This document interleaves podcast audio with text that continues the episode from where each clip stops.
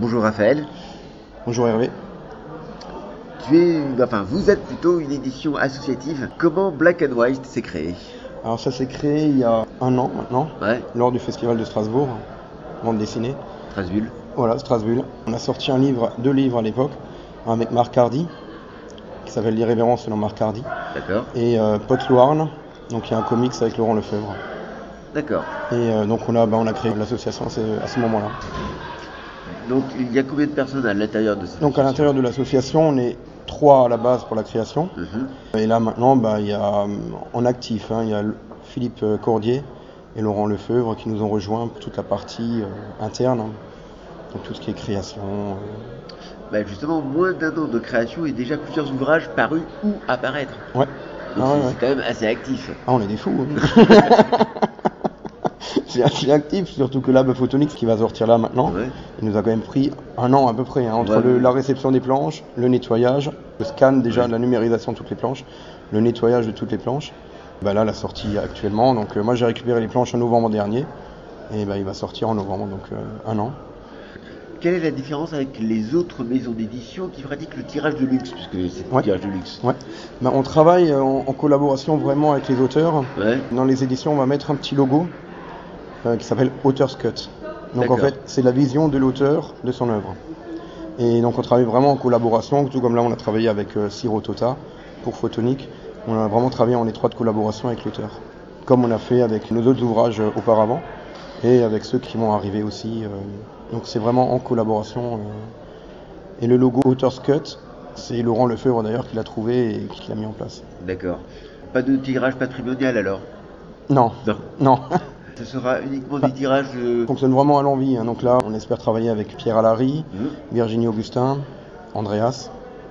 Donc c'est plutôt de la franco-belge du coup. Patrimonial, c'est pas qu'on voudrait pas, mais enfin bon, on va déjà sortir ce qu'on a envie là. Et puis après, on verra. On a une, une petite orientation patrimoniale quand même, mais ça pour le moment, c'est pas encore fait. Donc on peut pas trop en parler encore. Il y a deux sortes de livres. Il y a ceux qui sont en noir et blanc et ceux qui sont en couleur, c'est ça? Ouais. Alors il y aura du noir et blanc, il y a de la couleur. hein. C'est pas parce que c'est black and white qu'il y aura que du noir et blanc. Oui. C'est vraiment en fonction de la vision de l'auteur. Là, pour Photonique, c'était un choix bah, déjà de, de Siro Tota. Oui. Un choix aussi financier forcément, puisque les planches couleurs de l'époque étaient inutilisables. Il aurait fallu refaire toutes les couleurs.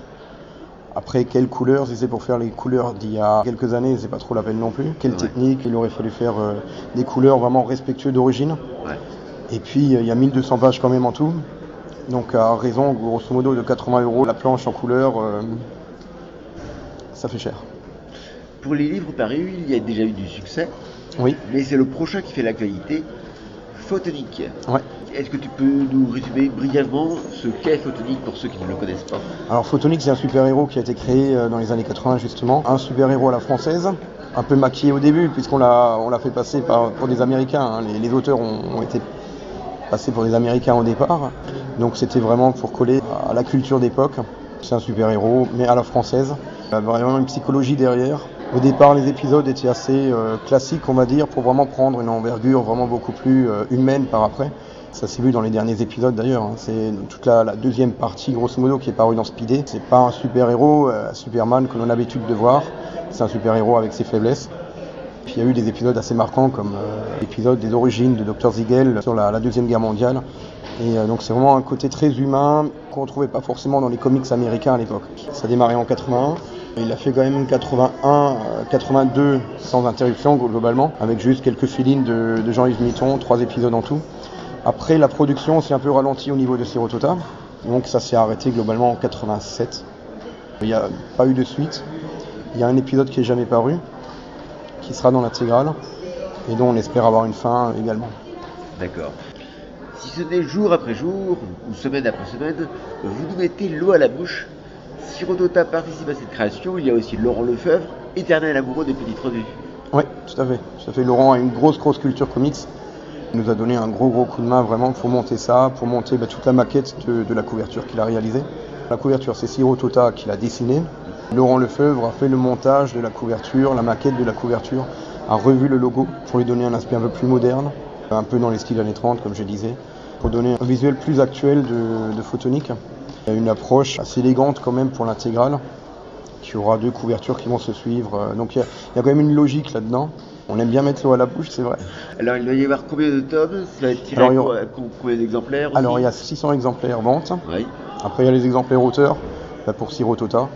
Pour euh, tous ceux qui ont participé aux hommages, parce qu'il y a quand même une galerie d'hommages dans, dans le premier tome. d'accord. Donc Franck Biancarelli, euh, Pierre Allary, euh, donc vraiment des gens qui ont également une culture comics, qui font pas forcément du comics, mais qui ont une culture comics. Donc pour tous ces gens-là.